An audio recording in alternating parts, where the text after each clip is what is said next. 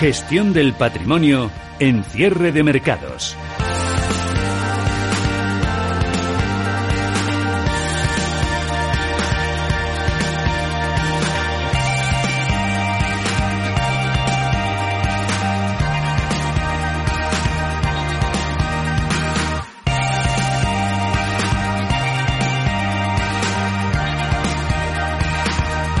¿Eh? de verdad. Eh, José Lizán, gestor de Magnus SICAP. ¿Qué tal? Muy buenas tardes. Hola, muy buenas tardes. ¿Qué tal todo? ¿Bien? Bien, todo.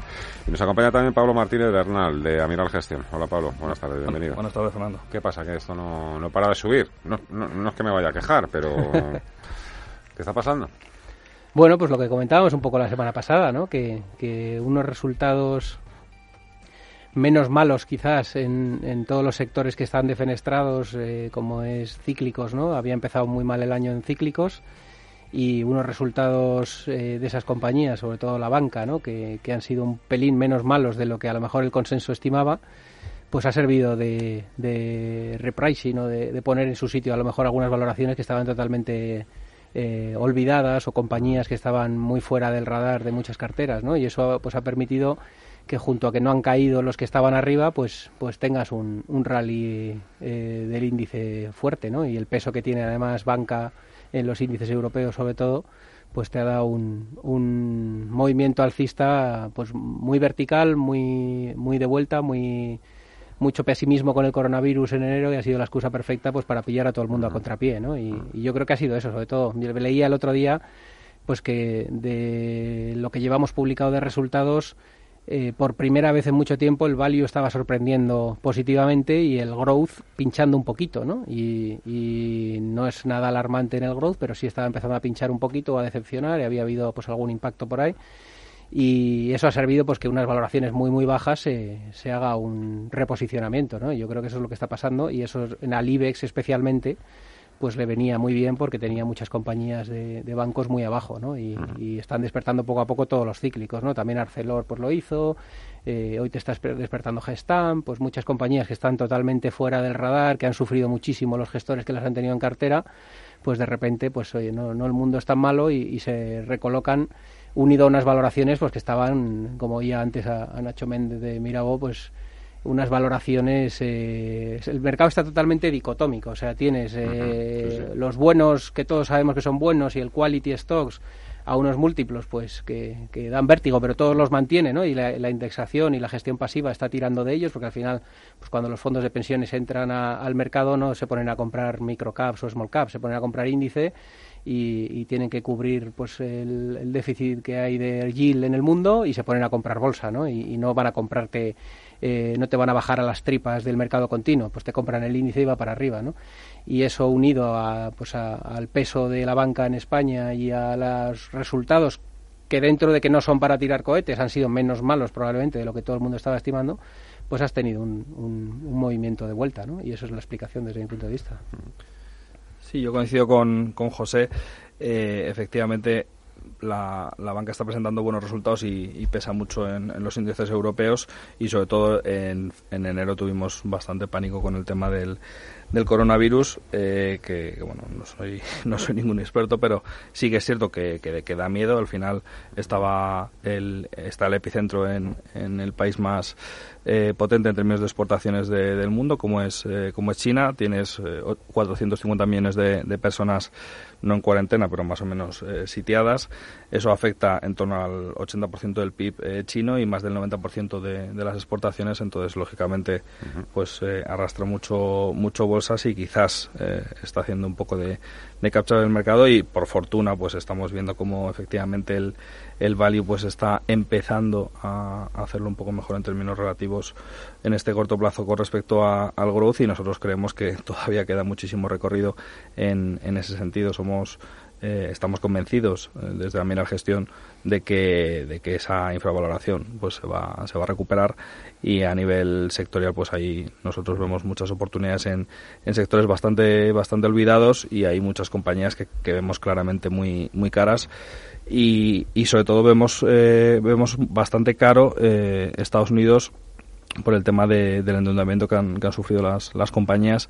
Se han endeudado mucho para recomprar acciones en los últimos en los últimos años y sí que vemos ahí pues un poquito, no sé si decir burbuja, pero sí valoraciones muy muy exigentes en relación a la deuda. Es decir, que, que en una fase final de ciclo eh, no te interesa estar en, en compañías eh, muy endeudadas, salvo que sean negocios extraordinarios y que su balance pueda aguantar esa, esa estructura de capital. Entonces, nos preocupa mucho, mucho eso y preferimos estar en compañías pues que están ah, bastante olvidadas por los, por los inversores, pero tienen, tienen buenos balances y eso en estos momentos, en esta fase del ciclo, es lo que más nos, nos interesa. Eh, por llevarlo al, al terreno más práctico, por ejemplo, el IBEX 35, para... Para que suba el IBEX 35 tienen que subir los bancos y caer las eléctricas. ¿Pueden subir las eléctricas y los bancos al mismo tiempo? Hombre, ponderan. La, es que el IBEX 35 es un índice muy peculiar, ¿no? Al final tienes más o menos en torno a un 30%, depende de los precios, ¿no? Pero en torno a un 30% en banca, en torno a un 30% en utilities y, y, bond proxies, y luego tienes un Inditex que, que ya con la subida y el rally pues se eh, pondera por encima del, del, del, 10. Tienes un Amadeus que ha sido espectacular los últimos años y también pondera pues un 5 un 6%. O sea, al final, con ocho valores, eh, con Iberdrola, Endesa, Telefónica, Santander, BBV, eh, Inditex, Repsol, explicas el 75% del movimiento del índice, ¿no? Entonces, hemos tenido fases, pues tuvimos una corrección de Inditex el año pasado y en ese momento los bancos estaban algo mejor y y eso es lo que lateraliza al IBEX y lo que le hace un bucle, ¿no? ¿Por qué, la bolsa española todos tenemos la, per la, percepción de que estamos en bucle, ¿no? En el día uh -huh. de la marmota. Pues porque al final con 6, 7 valores, cuando han estado mal los bancos, han estado bien las utilities... Porque no entra dinero nuevo también. José. No, porque no hay BPA es que no tampoco. Hay. Es que no hay, no hay, mmm, o sea, en la banca hemos tenido muchos trimestres de, de deterioro en margen de intereses y, hemos, y, es lógico que estuvieran donde estaban, ¿no? Y, y hemos tenido pues un, una corrección uh -huh. fuerte, entonces un 30% del índice se te va abajo y se te desvanece. En las utilities han dado todo lo que podían dar y probablemente, pues si, si siguen los bonos planchados, pues seguirán sin, sin corregir, pero también han dado muchísimo en la última en la última década, ¿no? En Agas, Red Eléctrica, pues llevan unos rallies, aunque han tenido un, con todo el tema de los cambios de tarifas, pues han tenido cierta cierto periodo de turbulencia reciente, pero también lleva unos rallies espectaculares.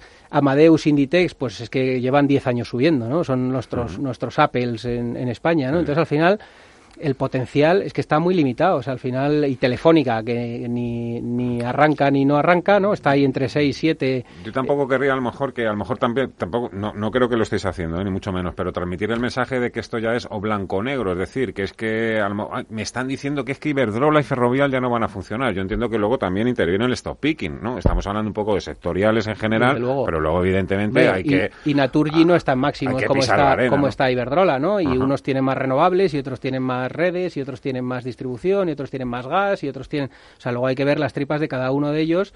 Es evidente que el Green Deal a todo lo que suena a renovable, pues no hay más que ver Solaria en nueve y medio, Iberdrola en diez y pico, Acciona rompiendo los ciento, los máximos recientes, ¿no? Y haciendo 107, 108. O sea, está claro que hay ingentes cantidades de fondos en el jugando el Green Deal y están comprando todo lo que huele a renovables a, eh, a nivel a nivel global y eso está impulsando a las, a las eléctricas, a las utilities más limpias uh -huh. y eso hace pues que probablemente si uno disecciona dentro del sector utilities pues hay algunos que están más adelantados. Iberdrola fue un visionario y, y, y apostó por lo limpio cuando todo el mundo estaba apostando por lo nuclear y el gas y los ciclos combinados, se adelantó a su tiempo y, y está dándole sus frutos, ¿no? Y, y, esa diversificación global y apostando por las renovables, pues hoy está como uno de los líderes mundiales del sector eh, renovable y energía limpia, ¿no? Y eso hace pues que la cotización en un momento en el que todos los días todas las gestoras lanzan fondos de, de energías limpias, pues tire para arriba. Entonces sí que es verdad que luego hay que diseccionar, pero sí que es verdad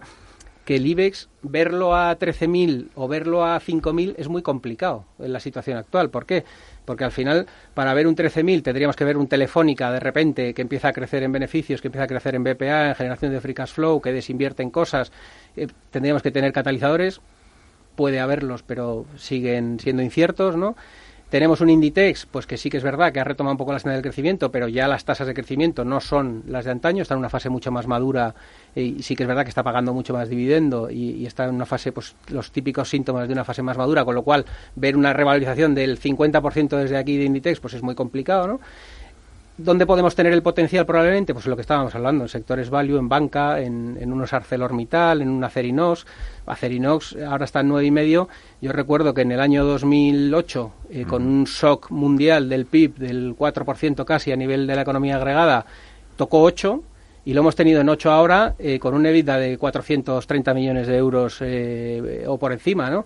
Eh, hay cosas en, el mercado, pues que, como, como, decíamos, ¿no? El, mercado ha descontado una mega recesión o que la recesión estaba ya y todos los sectores cíclicos los han defenestrado y a lo mejor hay cosas que nos hemos pasado de frenada, ¿no? Y, por poner un ejemplo, pues eso, un acerinos con el 60% de la vida viniendo de Estados Unidos, con Estados Unidos en plena expansión, que lo hayan tirado de 14 euros a 8, es difícil de explicar, ¿no? Y hay infravaloraciones en muchos activos eh, y yo creo que eso es lo que puede dar algo de potencial, pero sí que es verdad que el potencial de la bolsa española, desde mi punto de vista, está limitado. Ver más de un 10.300 y un 10.500 como digo, con los pesos pesados y con, y con lo que ponderan, tendríamos que tener un rally de la banca espectacular y una serie de catalizadores en Telefónica que no tiene pinta de que los vayamos a tener encima de la mesa ¿no? en el corto plazo. Entonces, pues bueno, eh, es complicado también ver. Yo por eso creo que es un el IBEX es un martillo pilón. Al final es un pagador de dividendo, te paga un cuatro y pico de dividendo al año.